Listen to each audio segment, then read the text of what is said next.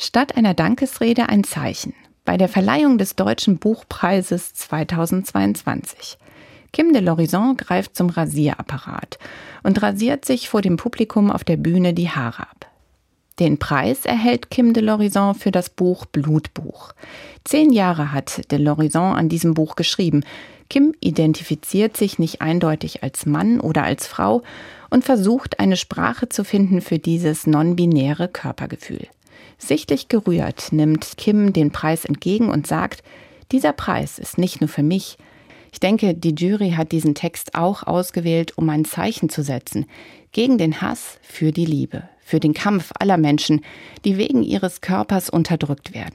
Dieser Preis ist offensichtlich auch für die Frauen im Iran.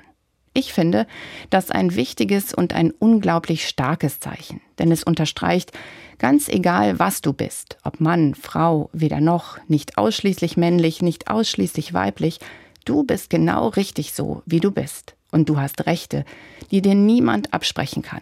Egal in welchem Körper du steckst. Das ist nicht bloß eine Mode oder irgendein Trend. Das ist Menschsein pur und menschlich sein. Und genau so sollten wir auch damit umgehen, wie ich selbst möchte, dass mit mir umgegangen wird. Mit Respekt und Recht und Liebe.